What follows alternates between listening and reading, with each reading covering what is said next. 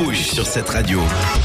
Et oui, vous êtes bien dans Push euh, pour encore 35 minutes ensemble à écouter de la musique. Cette radio est une radio qui permet d'avoir de la musique sans publicité. Rendez-vous compte, dans un monde capitaliste rempli de publicité, ici il n'y en a pas. Et moi, j'ai eu envie de vous parler de Belinda. Il y a deux semaines, je n'avais pas trop la patate. Belinda, ma copine, était partie avec une fille. C'était à troisième, à me faire le coup, et je commençais un petit peu à me poser des questions. Elle m'avait dit que je n'avais jamais réussi à faire rien, sauf une fois, quand je me suis déshabillé, devant elle pour la première fois. Ça n'avait pas trop donné la confiance pour venir vous parler, d'autant plus que je comptais pas me déshabiller, en plus vous n'aurez même pas pu le voir, donc voilà. Mais Moi, Bref. je peux voir.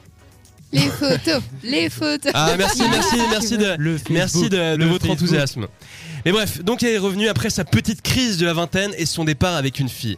J'ai donc décidé en grand prince, en grand nabab que je suis, de nous chercher un voyage pour euh, se retrouver. J'ai regardé les voyages, c'était un peu cher. Du coup, j'ai trouvé un truc last minute qui semblait pas mal. Un séjour de trois nuits avec billet pour deux personnes à Bruxelles pour 250 francs, vol compris.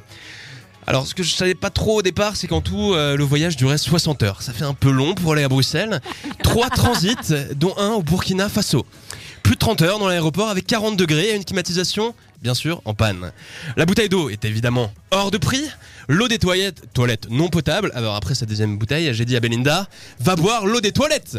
Euh, Peut-être que tu tomberas pas malade. Résultat, euh, elle a perdu 8 kilos en 3 heures. Alors faut quand même, faut quand même, faut quand même voir le point positif. Elle devait perdre du poids, donc voilà. Bon, elle tirait la gueule, mais bon, elle tire tout le temps la gueule. Enfin bref, après deux jours et demi de péripéties, de périples, nous arrivons enfin à Bruxelles. Elle faisait toujours la gueule. Qu'est-ce que je peux faire avec une fille comme ça? Je retire un peu d'argent au distributeur de billets et je lui pose la question est-ce que tu voudrais pas faire un, Pékin Express à, la bruxelloise? Parce que le, distributeur de billets m'a posé la première question c'était est-ce que vous êtes sûr de vouloir retirer de l'argent Moi, j'étais pas sûr. Donc, je lui ai proposé ce Pékin Express version bruxelloise. Elle m'a fait une scène. Du coup, je retire. On arrive à l'appartement qui était tout de même à deux heures du centre.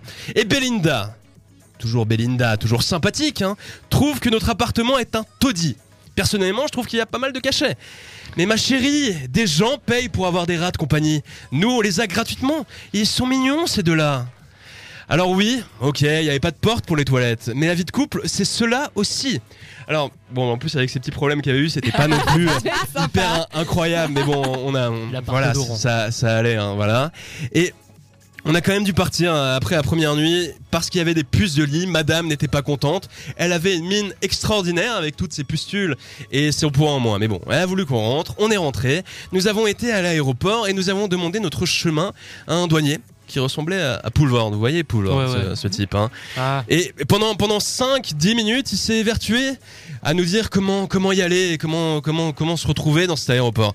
Pour être tout à fait franc, je pense qu'il était un peu sous vu que j'ai rien compris.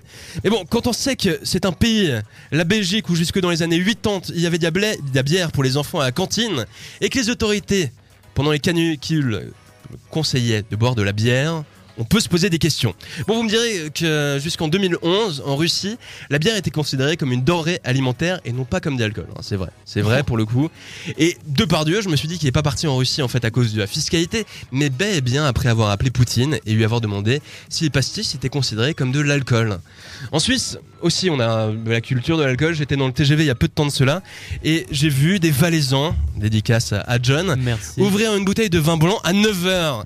Je préférais ne pas voir leur état à 17h.